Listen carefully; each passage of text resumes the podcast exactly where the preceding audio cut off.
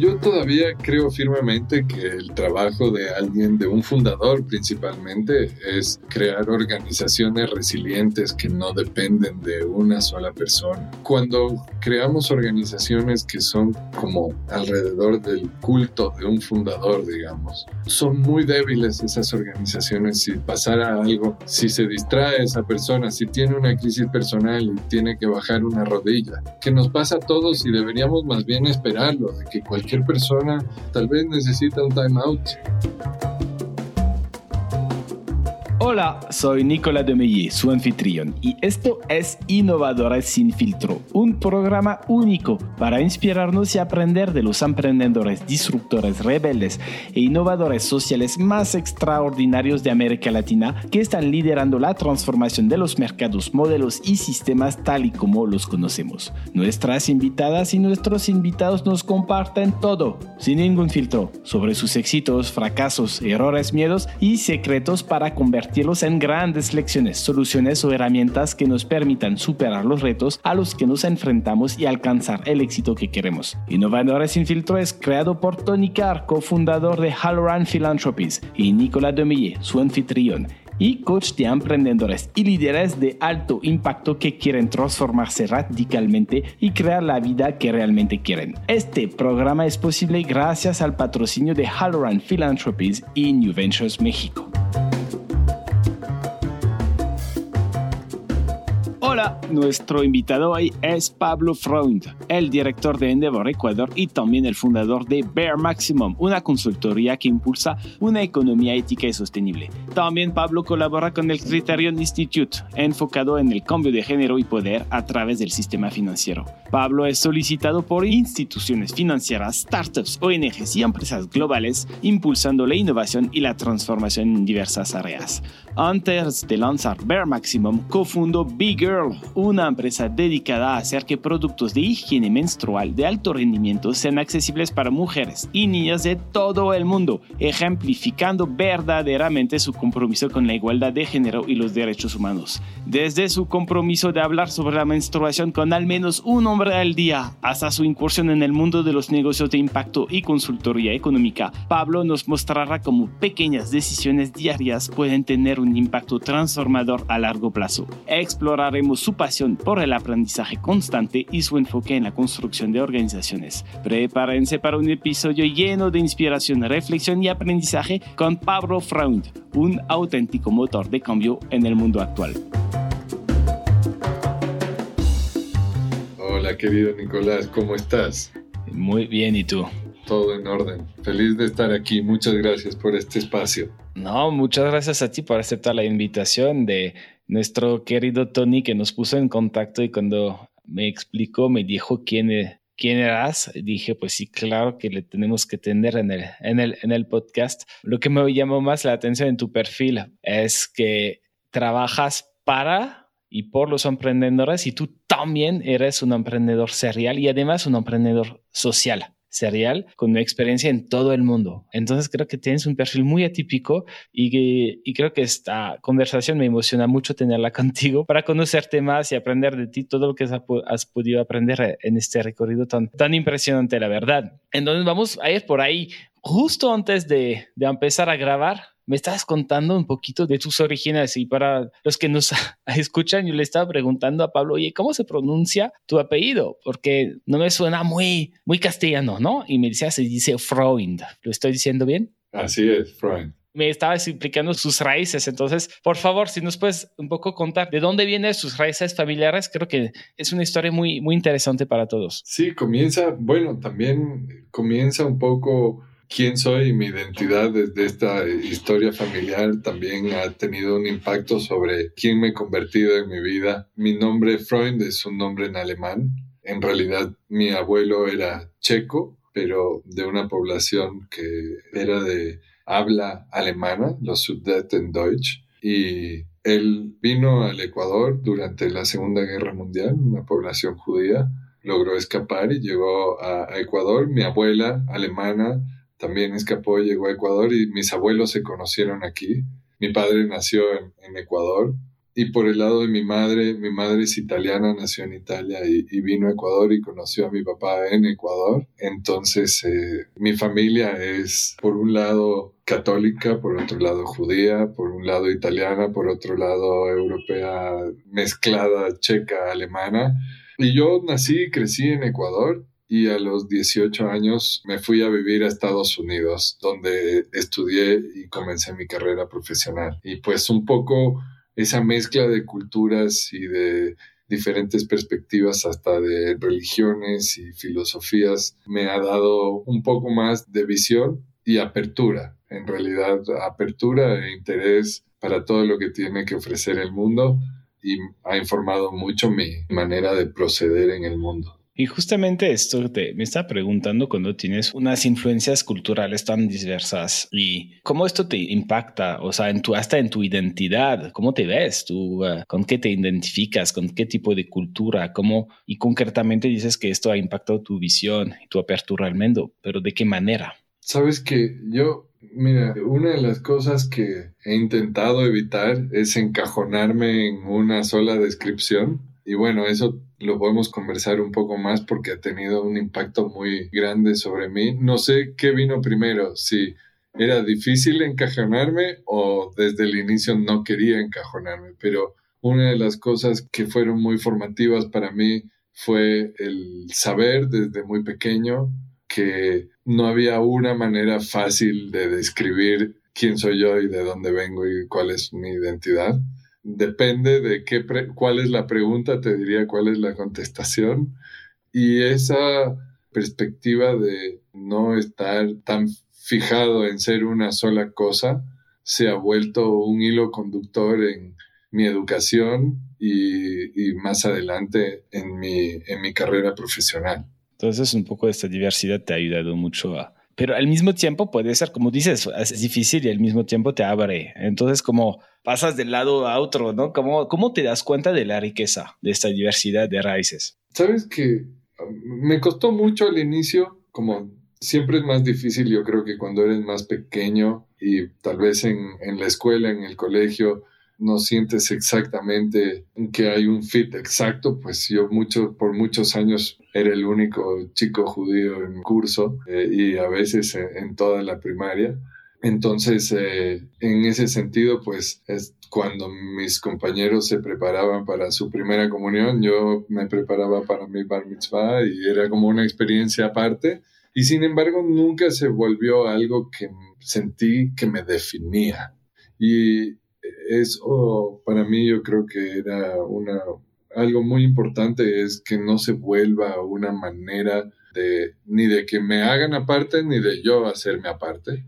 Y tal vez era un llamado a yo comprender mucho mejor lo que lo que estaba pasando alrededor mío desde un tema cultural. Pero no, no es sin sus retos, tienes toda la razón. Hay, hay un componente en el que tú lo puedes ver como una barrera, o como una oportunidad.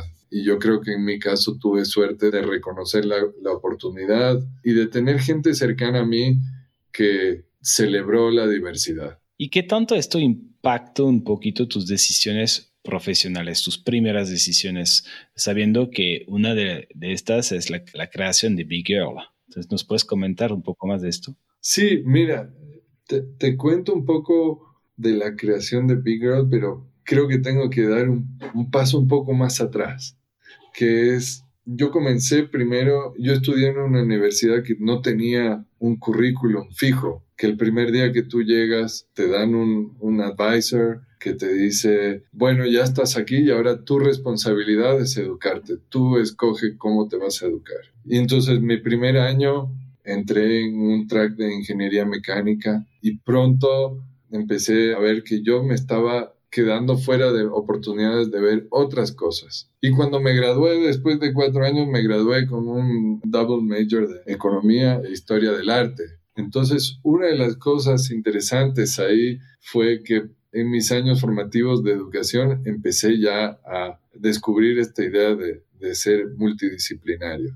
Y saliendo de la universidad yo me fui a trabajar en Nueva York en banca de inversión y trabajé en muchos diferentes roles y cubriendo muchos diferentes tipos de inversiones o de activos. Y eso también lo que me obligaba constantemente era aprender nuevas cosas. Y cuando yo salí de ahí para emprender por primera vez, lo que tenía es, era el problema en qué fijar mi atención, porque tenía muchos intereses y una práctica constante de, de estar aprendiendo muchas cosas diferentes. Y en ese caso, eh, la oportunidad de cofundar Big Girl con mi socia fue una, un tema coyuntural en el que había una oportunidad muy específica o un producto que atendía una necesidad muy clara, que era el de apoyar a las niñas a estar en el colegio. Y yo estuve mucho tiempo trabajando en un espacio antes de eso con una fundación en Estados Unidos que daba un premio de cash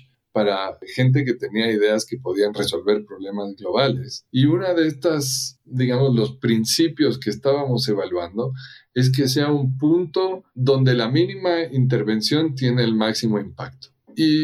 La idea de intervenir en que las niñas vayan al colegio me parecía una de estas inversiones de muchísimo potencial en el que una inversión muy pequeña nos da retornos enormes cuando esas niñas salen del colegio, entran en el espacio laboral o se vuelven madres. Los dividendos de esa inversión me parecían muy grandes y tuve la oportunidad de, asociarme con mi socia, que es una inventora, diseñadora.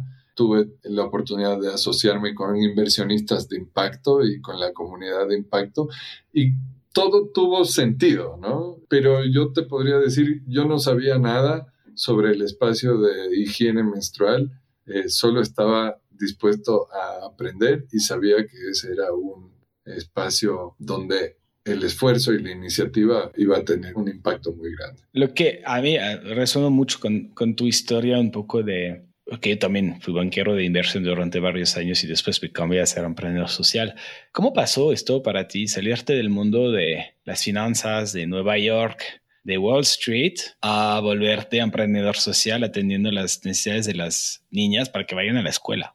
Sabes que fue muy orgánico en el sentido en el que yo sabía que pasar por banca de inversión era una continuación de mi educación. Cuando yo me gradué de la universidad, el trabajo que yo más quería y yo más soñaba era con una organización que hacía consultoría para desarrollo económico y hacían, sus clientes ya eran países. Y yo fui muy constante y hasta pesado en querer buscar un trabajo ahí, de ir y tocar la puerta en la oficina y presentarme. Y tuve la suerte de que del otro lado eh, estuvieron personas que, que me sentaron y me explicaron un par de cosas y me dijeron, mira, agradecemos tu iniciativa y que estés aquí pero no existe una sola persona que esté trabajando aquí que no tenga tantos años de experiencia. Casi todos hemos pasado por el sistema de banca de inversión. Yo te recomiendo a ti que si tú quieres hacer este trabajo, inviertas energía en, en, pasar por un programa de analista y un par de años en banca de inversión. Entonces tuve alguien que se tomó el tiempo para darme esa guía de que por ahí era el camino pero para mí desde el primer día siempre era un paso y no un destino. Y yo lo, yo lo vi de esa manera eh, desde el inicio y tal vez eso hacía que yo no sea tal vez el número uno de mi clase de analistas porque los que de verdad amaban las finanzas tal vez tenían motivaciones más fuertes y yo estaba ahí para aprender.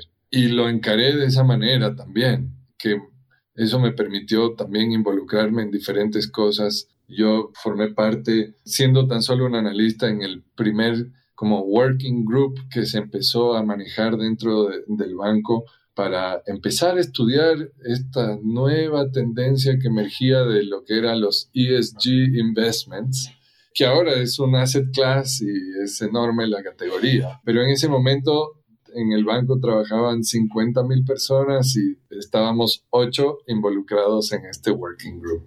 Entonces, eh, yo creo que el cambio fue orgánico, fue paulatino y cuando yo sentí que había adquirido una cantidad de, conocimiento suficiente, me sentí afianzado para dar un poco el salto al vacío. Pero creo que también fue en el que yo entré a esa actividad sabiendo que iba a salir.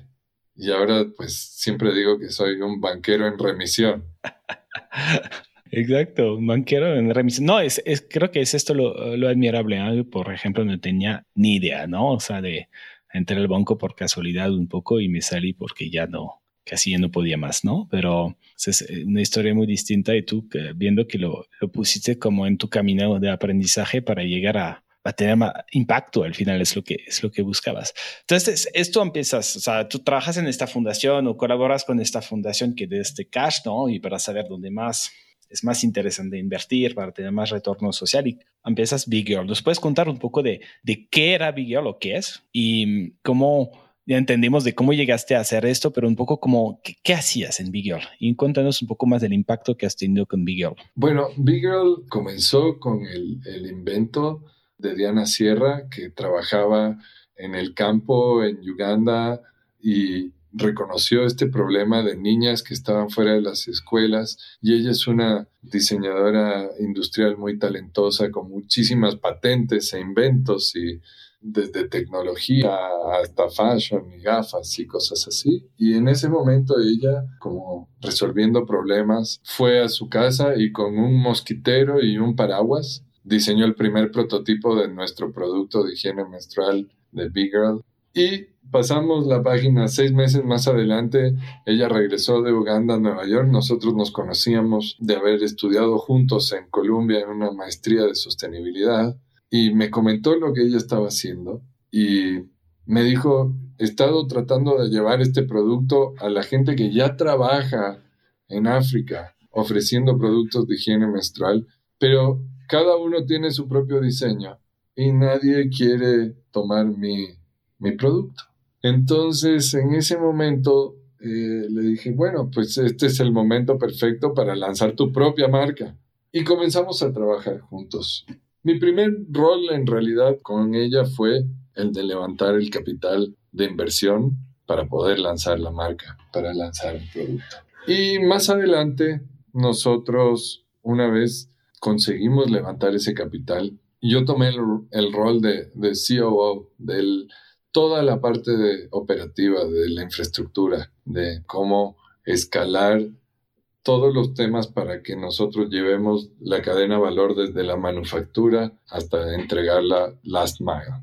Y en ese rol eh, aprendí muchísimo, eh, hicimos mucho trabajo primero de desarrollo para validar el impacto para validar que este era un producto necesario, que era un producto transformativo. Inventamos nuevas métricas que no existían en esa época, es decir, teníamos que cuantificar lo que estábamos logrando en el mundo de una manera diferente. Al ser un producto de higiene menstrual reusable, nosotros inventamos una métrica que era los números de ciclos menstruales por dólar que ofrecía un producto. Esa era una manera de cuantificar la inversión versus utilidad que tendría algo que nos da. Y entonces nuestro propósito en ese momento fue crear el producto más económico de higiene menstrual del mundo. Y en vez de decidir un camino de abaratar el producto para hacerlo lo más, eh, digamos,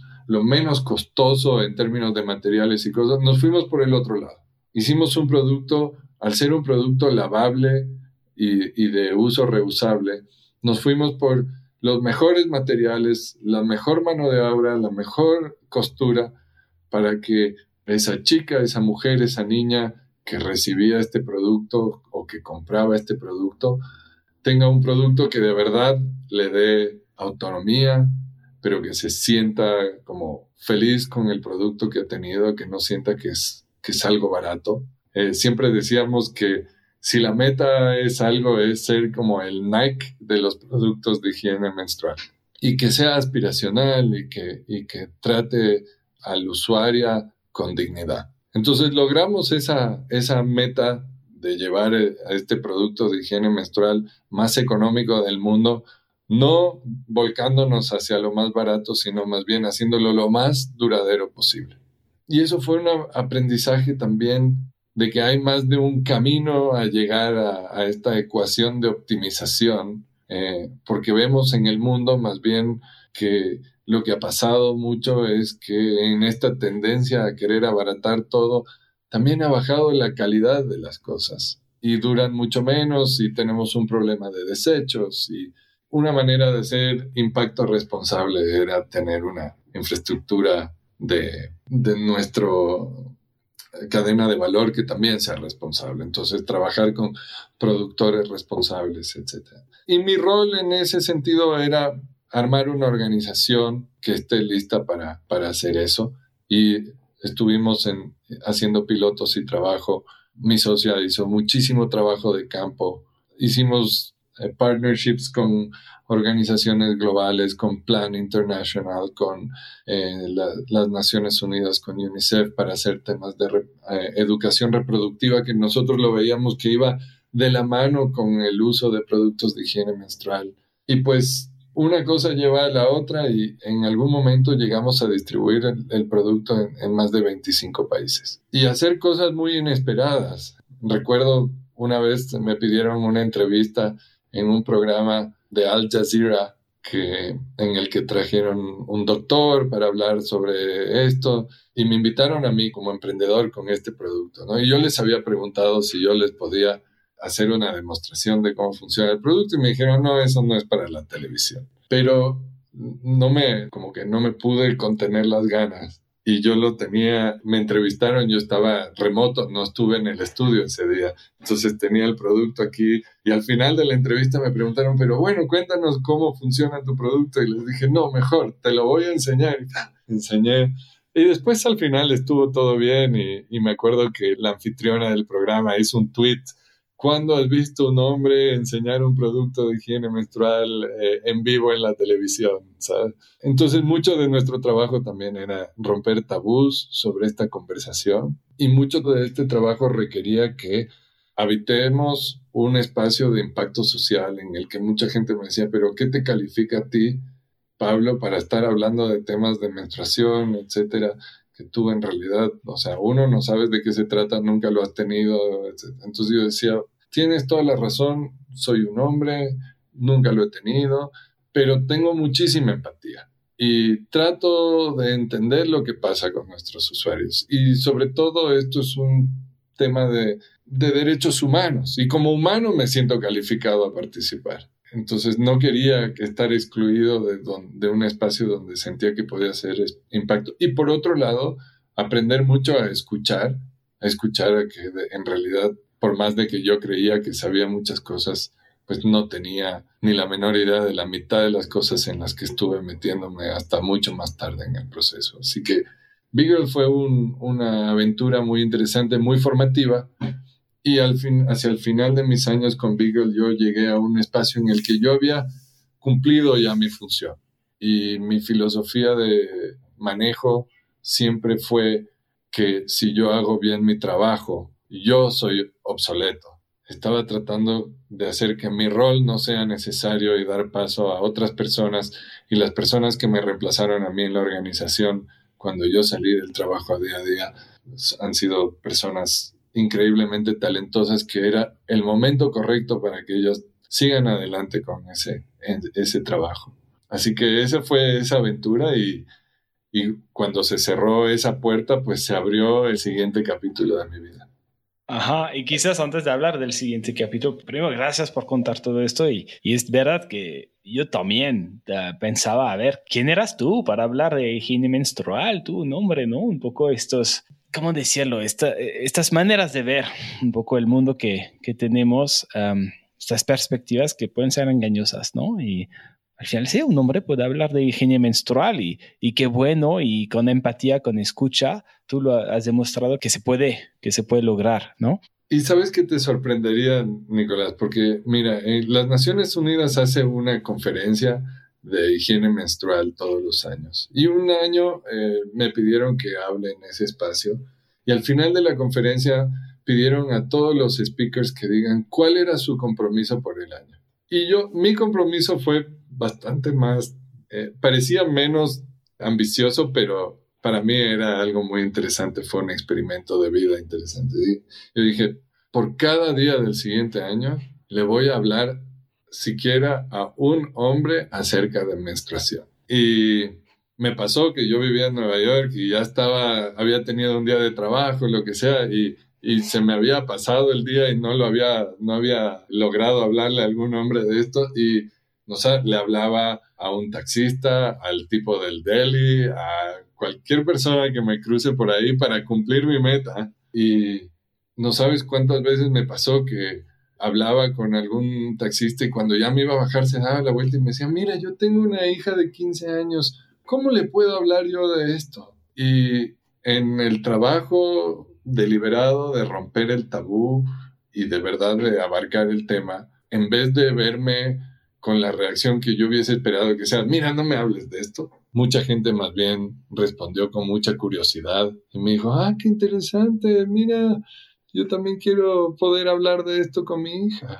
Wow, entonces fuiste también un evangelista fuera del trabajo, ¿no? Un poco. Lo que, a ver, resumiendo un poco lo que escuches, te presentan este proyecto y además te lo presentan diciendo, no sé si funciona el producto o no, nadie me lo está comprando. Dos, tú tienes que levantar capital para poder hacer bien el producto y escalarlo y lo pudieron escalar a 25 países. Tuviste que enfrentar, enfrentarte al reto, al obstáculo de como hombre poder hablar de esto, ¿no? A pesar de todos los tabús, de los valles que podemos tener todos, ¿no? ¿Cómo logras superar todo, todos estos retos, ¿no? Y para ti en este camino, ¿cuál fue el más importante, el más difícil que superar? Te decía, yo creo que hay una cosa, era uno de los retos internos, eh, yo creo que es el más importante, que es, me voy a dedicar a esto y lo voy a hacer bien, ¿sabes? Una vez cruzas ese umbral, todo el resto es mucho más fácil. Y yo creo que eso es un poco de, de la determinación de que si este es tu emprendimiento, si esta es tu causa, si esto es lo que le dedicas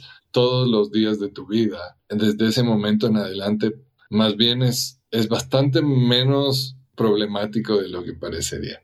Más bien era un tema de problem solving y no de como sobreponerse a barreras. Eh, siempre era como, ¿cómo le buscamos la manera de hacer esto?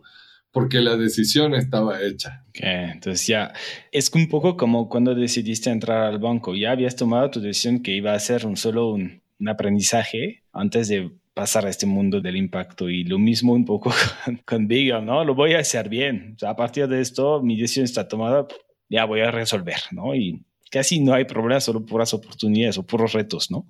Sí. Y también muchísimo aprendizaje, que al fin y al cabo, si tú encaras eh, cada reto de tu vida como también una oportunidad de aprender, por más de que uno sale a veces con unas nuevas heridas, esas a veces son las cosas que te enseñan cómo, cómo caminar la próxima vez que te encares en algo así. Entonces, yo creo que fue un trabajo que me dio muchísima satisfacción, que me permitió conocer muchísimas personas y que me abrió la mente y la experiencia hacia los temas de igualdad de género que después han impactado el resto de mi carrera y el resto de mi trabajo. Antes de hablar de esto, tú ah, cuando dijiste yo me salí de, de Beagle y había hecho todo para volverme obsoleto. ¿Cómo te vuelves tú obsoleto? Yo todavía creo firmemente que el trabajo de alguien, de un fundador principalmente, es crear organizaciones resilientes que no dependen de una sola persona. Cuando creamos organizaciones que son como alrededor del culto de un fundador, digamos, son muy débiles esas organizaciones si pasara algo, si se distrae esa persona, si tiene una crisis personal y tiene que bajar una rodilla, que nos pasa a todos y deberíamos más bien esperarlo, de que cualquier persona tal vez necesita un time out, tal vez tiene una situación de familia difícil o un tema de salud, y no planear para eso es cerrarle un ojo a la vida, que sabemos que le pasa a todos. Entonces, desde el inicio, mi meta de hacerme obsoleto era la de crear una organización que sea capaz de desempeñar todas estas funciones que yo en algún momento estaba concentradas en mí, sistematizándolas de manera que, cada vez necesiten menos input que cada vez haya más personas empoderadas para tomar esas decisiones y que se vuelva organizaciones más horizontales donde la toma de decisiones más distribuida. Y sobre todo yo te diría que en esta vida pues hay dos cosas que influyen mucho para mí en el cómo me relaciono con la gente, que es la integridad y la iniciativa. Yo siempre estoy buscando relacionarme con gente íntegra pero eso se demora muchísimo tiempo en desarrollar ese conocimiento. O sea, no, no te puedo decir que yo me siento a conversar con alguien y digo, uy, que muy íntegra esa persona, porque sería iluso en decirte eso. La integridad es, es un patrón, es algo que, que se va aclarando con el tiempo.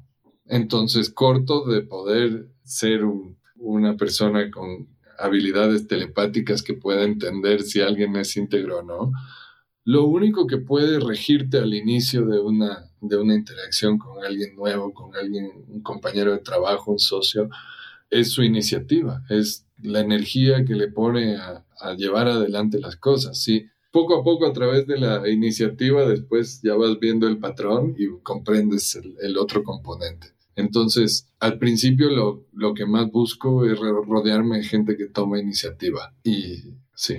Es un discurso muy contracorriente ¿eh? en este mundo de emprendedor uh, y hasta como managing director de Endeavor uh, en, en, Ecuador decir, oye, fundadores su objetivo es ser obsoletos, mientras que este mito alrededor de, de los fundadores ¿no? de, de, empresas. A ver, ¿cómo percibe la gente alrededor de ti este, este discurso? Mire, yo eh, sí, puede ser que estoy contando un cuento que es un poco off script porque en realidad creo que el peligro del mito del emprendedor es, más dañino que positivo. Siento que las mejores organizaciones son las organizaciones en las que los fundadores han sabido reconocer sus limitantes y van a reclutar equipos que van a traer perspectivas diversas. Gente que va a tomar iniciativa diferente a la de uno. Las cosas que yo no supiese hacer y no se me imaginaría tomar la iniciativa, esa es la gente con la que yo me quiero rodear. Y, creo que yo siempre les doy la cautela a los fundadores de caer en romantizar demasiado este mito del founder, porque en inglés hay este, este dicho que dicen, it takes a village. Y yo creo firmemente que aun si hay fundadores brillantes, nunca hay empresas o proyectos que salen adelante gracias a una sola persona. Eso te hace un solopreneur, eh, pero no es una empresa. Puede ser un consultor, pero no puede ser una startup si es que eres una sola persona. Bueno, me imagino que AI y los bots van a cambiar eso pronto. Pero por otro lado, creo que es importante hablar de por qué Venture Capital busca casi siempre equipos de fundadores y no solo un fundador cuando hacen sus inversiones. Y es porque hay diversidad de perspectivas, hay diversidad de opiniones y, y, sobre todo hay resiliencia al shock de lo inesperado. Una de las cosas que a mí me enseñaron muy temprano en mi carrera financiera es planifica como si mañana te pisara un bus. Entonces a veces tienes que estar dispuesto a pensar en eso incómodo, en el qué si no estoy yo mañana, la vida de los empleados que dependen de mí y las expectativas de los inversionistas que han invertido en mí. Todo eso no puede solo colapsar porque no está este individuo. Tenemos que crear organizaciones. Es como nos dice una receta, ¿no? A ver, ¿cómo te vuelves obsoleto? Primero tomas la decisión de, cuando empiezas tu negocio, volverte obsoleto. Sistematiza todo, contrata a gente que tome iniciativa un poco y así te vas a volver obsoleto. Lo que me estaba preguntando es, cuando entrevistas a, emprendedores para Endeavor, es una de las preguntas que tienes. O sea, oye, ¿cómo te vas a volver obsoleto en tu negocio? Sabes que todavía no hemos implementado eso, pero no es una mala idea, te la voy a tomar. ¿eh? Buenísimo. Entonces pasamos, Big Girl, ya, te vuelves obsoleto. Ah, también uh, aprendiste mucho sobre igualdad de género. Es algo casi de, no sé si podemos decir nueva identidad un poco, pero bueno, es algo que es muy arraigado dentro de ti, ¿no? ¿Cuál, es, cuál fue el siguiente paso? Sí, mira, el siguiente paso, pues fundé una empresa de consultoría y con mi equipo eh, nos metimos a trabajar en temas de justamente trayendo esta experiencia que yo traía del sector financiero y habiendo trabajado en, programas de empoderamiento y de educación reproductiva y cosas de esta naturaleza. La combinación de eso era una, un camino natural hacia la inclusión financiera de la mujer. Entonces comenzamos la consultoría en el Women's eh, Financial Inclusion, trabajando con organizaciones como el Financial Alliance for Women, que es un gremio financiero de los bancos más grandes del mundo que están trabajando para crear programas de bancarización de mujeres. Trabajé con un programa de UN Foundation que se llama Data 2X, que trata sobre el tema de cómo ayudar a las organizaciones multilaterales como el FMI o el Banco Mundial a implementar procesos de recaudación de datos para poder entender el estatus de la, de la inclusión financiera de la mujer. Entonces empecé a trabajar un poco más con instituciones financieras, con grupos eh, multilaterales y de desarrollo y enfocarme mucho en cómo usar los instrumentos del sistema financiero para proveerles nuevas herramientas a las mujeres en todo el mundo y a la vez eh, con esa consultoría también empecé a volver a tomar contacto con Latinoamérica, trabajando muy de cerca con el BID, haciendo proyectos de apoyo de asistencia técnica a algunas líneas de crédito e inversiones que ellos habían hecho a través de la Banca Nacional de Desarrollo en diferentes lugares en Sud y Centroamérica y empezar a entender un poco la problemática que existía o, por ejemplo, las diferencias y discrepancias en acceso al sistema financiero que existen en, en muchos lugares y en la mayoría de Latinoamérica. Muy bien, y, y, al final tú sigues con, este, con esta consultoría, ¿verdad? Sí, la empresa de consultoría sigue andando. con el tiempo también le hemos incrementado nuevas líneas de negocio. Aparte del acceso a las finanzas, trabajamos desde la consultoría con acceso a la electricidad y y trabajo de desarrollo de nuevas metodologías de planificación para el acceso a la electricidad, eso principalmente orientado hacia el continente africano. El año pasado, en conjunto con la International Energy Agency, desarrollamos la metodología que utilizarán todos los países para calcular la tasa de acceso a la electricidad en cada país y eso requería como que empecemos a pensar diferente, como qué significa en realidad tener acceso a la energía en la época moderna, porque antes solo decíamos, bueno, ¿cuánta gente está conectada a, la red de distribución eléctrica? Pero hoy por hoy en, África se distribuye energía con mini redes y hasta con sistemas solares domésticos que son de, de un solo hogar. Entonces, ¿cómo empezamos a cuantificar el uso de la energía? No solo métricas de que si se prende o no se prende la luz, sino de se puede depender de este suministro de energía. Tienes luz cuando la necesitas, cuántas horas de baja tienes. Ese tipo de cosas van a ser las nuevas métricas que se empiezan a publicar desde el próximo año acerca del acceso a la energía, que es un paso muy importante en cumplir los objetivos de desarrollo. Pablo, cuando un, problema o un reto para muchos fundadores es uh, qué sigue, ¿no? Y sobre todo quiero que por eso tampoco se preguntan cómo se vuelven obsoletos, ¿no? Porque quieres, muchos se identifican con su organización, ¿no? O sea, mi yo, mi yo es mi organización. Tú al final te volviste obsoleto, te sales y, y haces esta consultoría. Pero, ¿cómo fue este proceso de reinvención? Es muy distinto ser CEO de una empresa que vende productos de higiene menstrual a hacer una consultoría. Entonces, ¿nos puedes contar un poco de, este proceso de reinvención que, viviste? Mira, al inicio de mi proceso de reinvención no fue tan obvio cuál era el próximo paso. Pero lo que sí fue obvio es que mi camino en una cosa sí había terminado. Y una de las cosas que es sanas de aceptar cuando algo llega a su fin es que cuando se cierra una puerta se abre otra.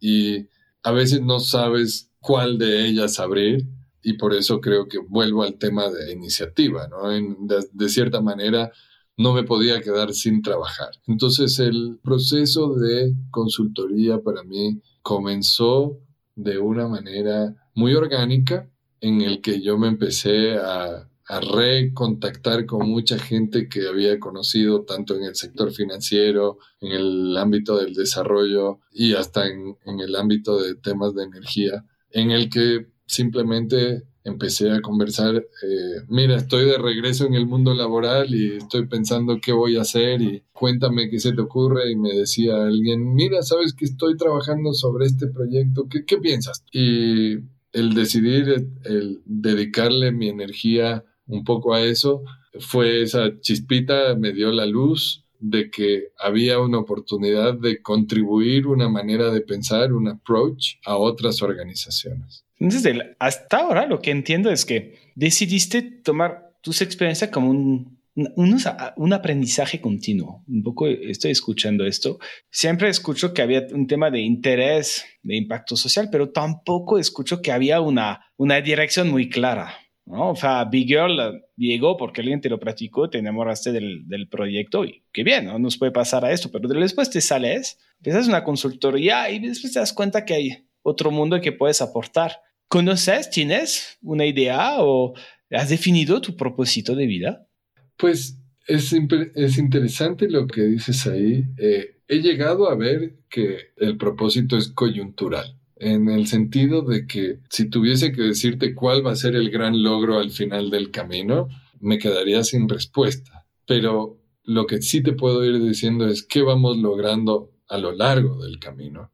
Y creo que eso también es algo que es un poco contraintuitivo, porque hoy por hoy lo que tiende a mover mucho es estas grandes ideas, estas grandes inspiraciones y grandes visiones. Y en realidad, si tú si tú haces una revisión histórica, la mayoría de causas sociales y de cambios y, de, del progreso, el progreso ha sido paulatino. El progreso ha sido el efecto agregado de un millón de pequeñas cosas. Entonces, yo te puedo decir, hay este cálculo muy interesante que, que habla de un, de un problema cognitivo que tenemos los humanos. No somos capaces de calcular el efecto del interés compuesto en nuestro cerebro. Eso nos cuesta mucho. Podemos calcular interés simple, es decir, si crezco 100% este año y crezco 100% el año siguiente, pues al final es cuatro veces más, ¿sí? Eso, ese, ese cálculo nos sale muy bien. Pero ¿cuál es el efecto cumulativo de mejorar 1% al día por un año? Y el mejorar 1% cumulativamente por un año todos los días, es decir, eh, eh, el 1% compuesto sobre 365 días, te da un retorno de 3.700%. Entonces, creo que esta noción que tenemos de que cuál es el gran impacto al final del camino, nos cega de ver la importancia de las pequeñas decisiones, la importancia de seguir moviendo un poquito las cosas todos los días. Entonces, creo firmemente que, que uno de de las cosas que me motiva y, el, y, el, y, una parte del sentido de propósito es qué puedo hacer hoy. Y, y eso tal vez te habla también de otro aspecto de mí, que es el trabajo personal que he tenido que hacer también, eh, pues lidiando con con mis cosas porque la vida no es todo rosa y en algún momento estuve muy deprimido y, sufrí mucho emocionalmente y creo que uno de los cambios importantes que hice para mantenerme motivado y mantenerme sin sentirme perdido, ¿sabes?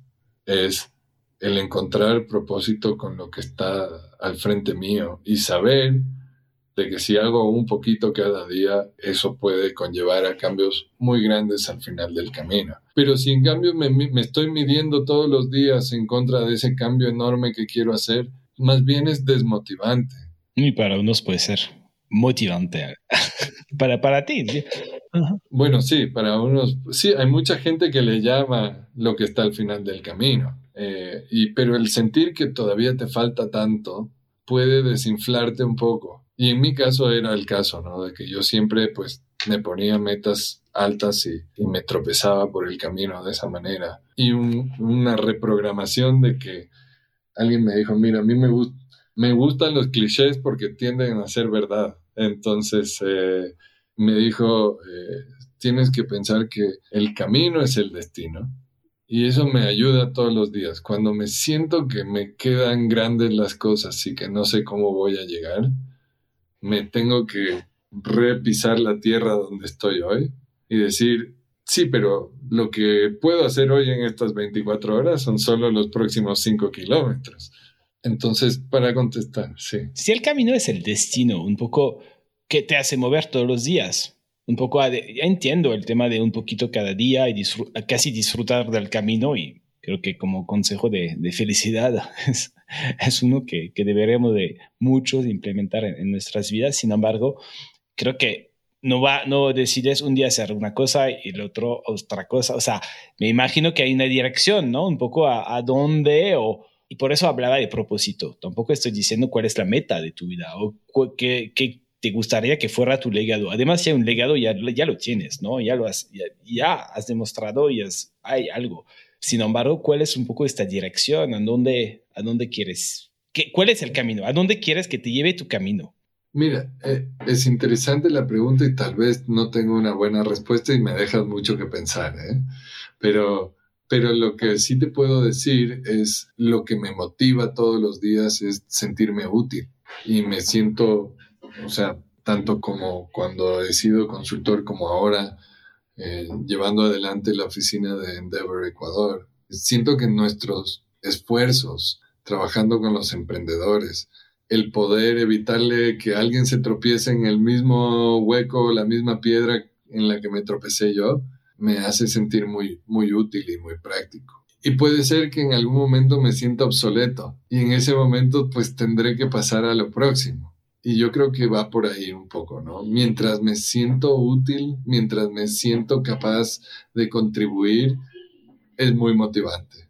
Pero Endeavor es especial en ese sentido, en el que me, como que toca una fibra conductora dentro de mí, que es la diversión de hablar con tantas diferentes empresas con, que enfrentan tantos diferentes retos, que están en tantas diferentes etapas que es un ejercicio intelectual divertidísimo para mí, que eso también lo comparte con la consultoría, que cada situación y cada proyecto y cada cliente es diferente y eso me ha dado a mí más satisfacción que necesariamente tener que construir toda la casa. Si, si vengo y solo te ayudo con la ventana, yo me quedo contento. Pero claro, no es para todos. Hay gente que dice, mira, eh, yo quiero construir algo de principio a fin no, no es sin sus frustraciones, ¿sabes?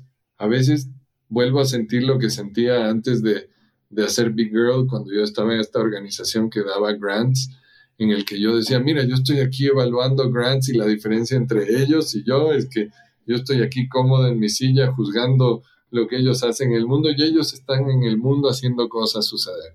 Y a veces en Endeavor puede ser esa la frustración en la que si eres como yo de corazón de emprendedor y, ve, y te rodeas de emprendedores y ves las maravillosas ideas e iniciativas de la gente alrededor, sin duda van a haber estos momentos que dices, ay, qué ganas de emprender, qué ganas de hacer algo así, ¿sabes? Eso Ah, te entiendo, te entiendo. Estoy en, estoy en lo mismo, ah, muy, o sea, como emprendedor y de, ahora que me dedico al coaching, que trabajo con líderes, emprendedores, directores de empresas, veo la utilidad, me siento muy útil y veo que de manera indirecta tengo un impacto. Yo creo mucho que si la gente, como tú, como consultor, toma mejores decisiones, se siente mejor, o sea, va a tener más impacto y va a ir mejor en su negocio, ¿no?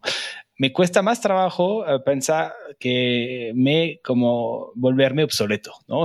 Todavía yo creo que hay una paradoja, queremos ser útil y al mismo tiempo ser, quizás ser obsoleto es como, a ver, ¿cómo, cómo logro esto, no? Como consultor o como coach, ¿no? Es como, quizás no, no es lo que uno busca en esto, pero entiendo un poco tu punto. Sí, lo que pasa es que esa motivación de siempre ser necesario nos también tiene un punto ciego que es el no aprender a ver lo que tú no eres capaz de hacer. Y al no ver eso, también puedes dejar de invertir en crecer y en tu educación personal, ¿sabes? Eso yo te diría va por otro lado, eh, que es esta el lema de decir me voy a ser obsoleto, a veces lo he logrado postergar porque he adquirido nuevas destrezas, nuevos conocimientos. Y otras veces me he hecho obsoleto en este conocimiento que me ha obligado a decir, yo tengo que aprender todas estas nuevas cosas porque el conocimiento que yo traía ya no es tan útil. Y si quiero seguir siendo útil, tengo que aprender nuevas cosas. Y tal vez logre hacerme obsoleto otra vez, pero que sea más adelante. Pero también hay otra parte de esto que es la lucha con el ego, ¿sabes? Nosotros queremos siempre, de cierta manera, al, sentirnos útil, nos, da validación interna. Pues ahí saca la cabeza mi ego, ¿no? De, que de algo sirvo en esta vida. Pero por otro lado, en el ámbito profesional te diría que el ego muchas veces se interpone hasta, hasta decir, eso ya no lo sé, eh, o, con eso no te puedo ayudar, con eso no tengo tantas respuestas que darte. Y yo creo que por ahí, no sé si me ha ayudado de cierta manera también a, combatir la voz negativa del ego, en el decir, cumplí mi función, eh, si quiero seguir siendo útil, más bien me ha servido de una manera motivacional interna, pero, pero bueno, tiene su lado oscuro, ¿no? Tiene su... No existe luz sin la sombra. No, me encanta, me encanta lo que acabas de decir, porque si bien entiendo el tema como empezaste, ¿no? O sea, dentro de mi organización, de mi empresa, o sea, al final mi objetivo es, volverme obsoleto. Sin embargo, quizás no me voy a volver obsoleto si yo me sigo mejorando, si sigo aprendiendo, porque al final la organización quizás en un momento no, me no necesitaba el yo del pasado o lo que yo sabía, pero con este nuevo crecimiento que está teniendo, igual, si yo me mejoro, si aprendo más, si, tengo, si sigo sintiendo esta, esta motivación, pues igual no me voy a volver ahora obsoleto, ¿no? Entonces, como creo que es un proceso de mucha humildad, también de, de mucha humildad, de reconocer cuando uno ya, ya no puede aportar más, pero quizás si desarrollo esto, si me mejoro en esto, puedo seguir siendo útil como lo dices, ¿no? Sí, y bueno, y ahí yo creo que sale el ego, me quiero sentir útil, ¿no? Eh, eso es lo que más me motiva, el saber que agrego, pero no es solo a nivel eh, empresarial, no te diría mucho a nivel personal, con mis padres, eh, poder ayudarles, con mi esposa, en mi vida familiar, ¿sabes? sentir que, que, estoy contribuyendo, que estoy construyendo, es algo que fundamentalmente vibra conmigo, es lo que, me, hace levantarme todos los días con muchas ganas. Y a veces yo creo que eso también es un aprendizaje de, lidiar con la monotonía, ¿no? que es el lado contrario de eso. ¿no? ¿Qué te está diciendo la monotonía? Tal vez sientes que ya no te aporta a ti, pero sigues aportando tú también.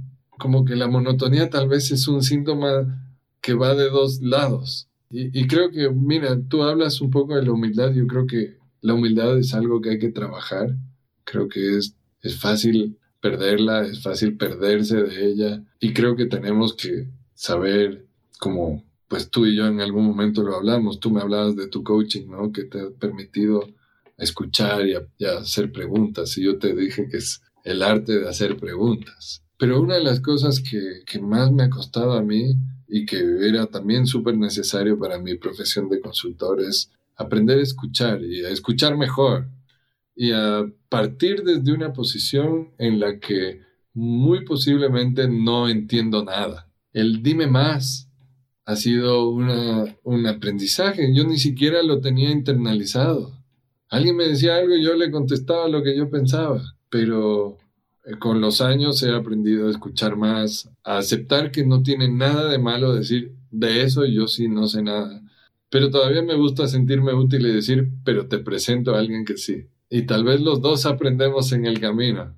¿Me quieres invitar a la reunión para yo también escuchar del tema? Sí, creo que va por ahí un poco el, el, el crecimiento.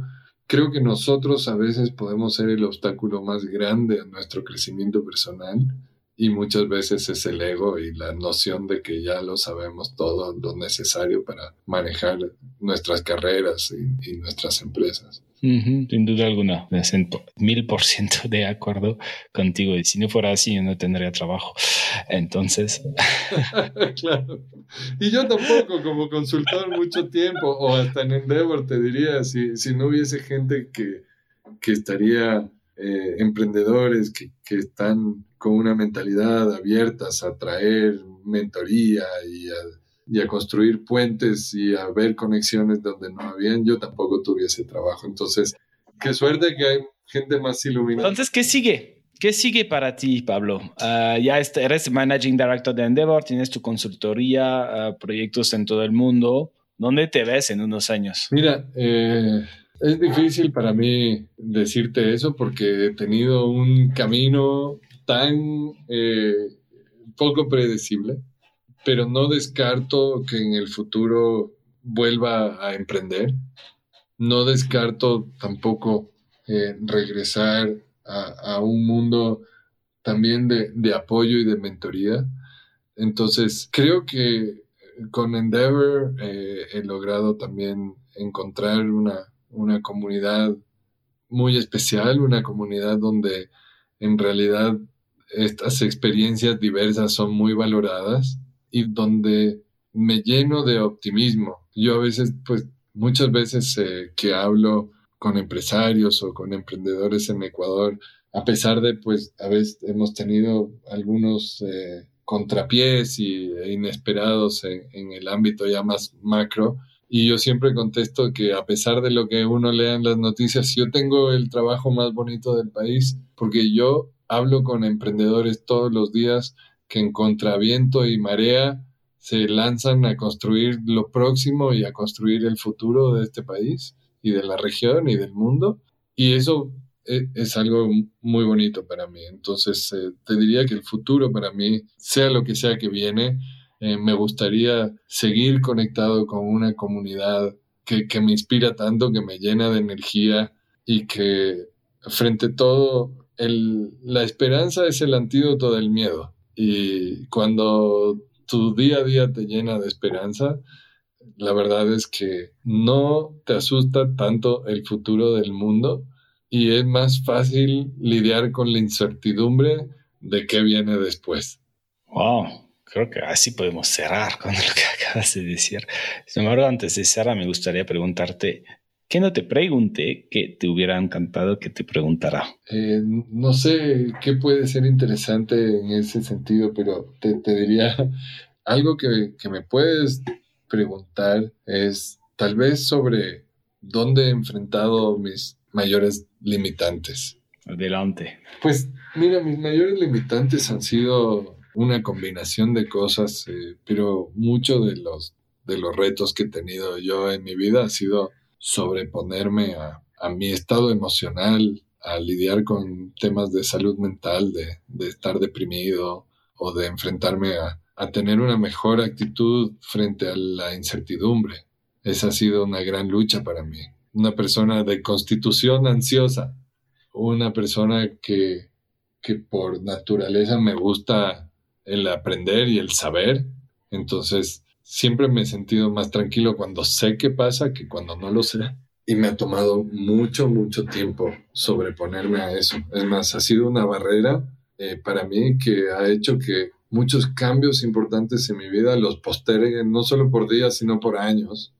Y te voy a decir, todo comenzó también con, con gente como Tony Carr, que cuando yo conocí a Tony, Tony me llamaba, me decía, ¿cuándo vas a renunciar a tu trabajo? Entonces decía, Tony, pero ¿de qué estás hablando? Yo no puedo renunciar a mi trabajo. Me decía, hasta que no renuncies no te vas a encontrar. En lo que estás metiendo tu energía no te, no te lleva a conocerte mejor a ti. ¿Cuándo vas a...? Decía, pero es que no, no puedo solo, solo soltar. Y, él me decía, la verdad es que sí puedes y cuando lo hagas vas a estar más feliz. Y ese cuento me duró casi tres años. Cada vez que hablaba con Tony una vez al trimestre me decía, ¿cuándo vas a renunciar? Y no fui capaz de lidiar con la incertidumbre. Y con el pasar de los años y con manejar los retos ya de, salud mental y emocional, me he hecho mejor lidiando con la incertidumbre. Y mientras mejor me he hecho lidiando con incertidumbre, cosas más bonitas se han presentado en mi vida. Entonces, la barrera más grande para mí, te diría, es el poco a poco despojarme de la ilusión y deseo de control. Y al mismo tiempo, este control, el sentir que tienes dominio un poco sobre tu, la vida, es, es parte de los componentes de bienestar en general. El chiste es que a veces queremos controlar cosas que no son controlables. Y creo que es lo que estás diciendo un poco, como de cierta manera, hay sí, sabes lo que puedes controlar, hasta lo dijiste, ¿no? Cada día que pueda hacer, un 1% más cada día. Pero también yo creo que lo que escucho que aprendiste es como un poco desapegarte de esto no lo puedo controlar. Entonces, ¿para qué me estoy haciendo? ¿Por qué me preocupo? ¿No? ¿Por qué me crea ansiedad? Sí, esto no puede hacer nada. Sí, eh, tal cual. Y, te diría, va, un paso más aún, que es, eso también está en el trabajo que hice como consultor y ahora en Endeavor, que es inmediatamente cuando escucho un reto, un problema con un cliente o con un emprendedor con el que trabajo, yo puedo rápidamente distinguir en qué puedo ayudar y en qué no puedo ayudar y los nombro. Te puedo ayudar en estas cosas, en estas cosas no te puedo ayudar. Y rápidamente salirme de esa, de esa noción de el can y el can't, ¿sabes? Me permite a mí sentir menos impotencia frente a las cosas. Pero, pero sigue siendo un reto, yo te diría que day by day esa lucha. Claro. Claro.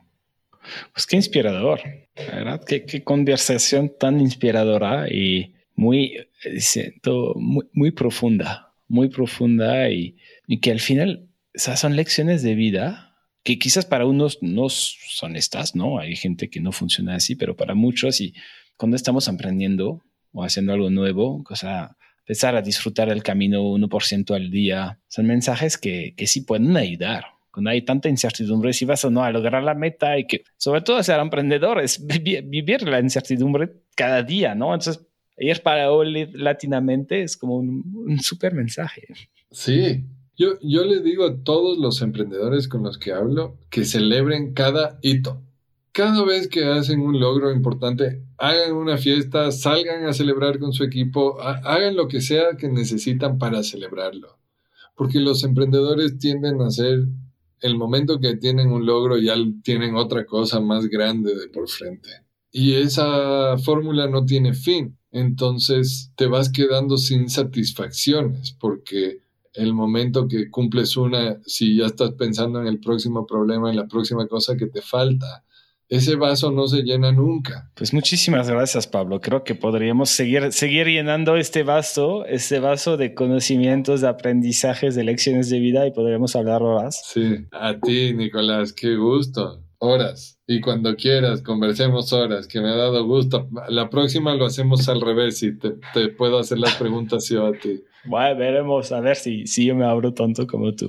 Pues muchísimas gracias, uh, Pablo. Fue realmente un placer súper conversación y siento que tú vas a, vas a inspirar a muchísima gente. Ojalá que sí, ojalá que sí. Y te agradezco este espacio, mi querido Nicolás, y cuenta conmigo en todo lo que yo pueda hacer. Muchísimas gracias y creo que la, para la audiencia también el mismo mensaje. Si hay algo que, en que les puedo ayudar, Pablo, pues por favor lo pueden contactar directamente. Un abrazo fuerte, Pablo. Te voy a escribir dentro de poco. Buen día. Adiós. Muchísimas gracias por escucharnos. Si te gusta este podcast, por favor recomiéndalo a tus amigos, a tus colegas, a tu familia. Siempre queremos mejorarnos y queremos escucharte. No dudes en enviarnos tus comentarios, retroalimentación o consejos sin ningún filtro en innovadoresinfiltro.com. Gracias y hasta luego.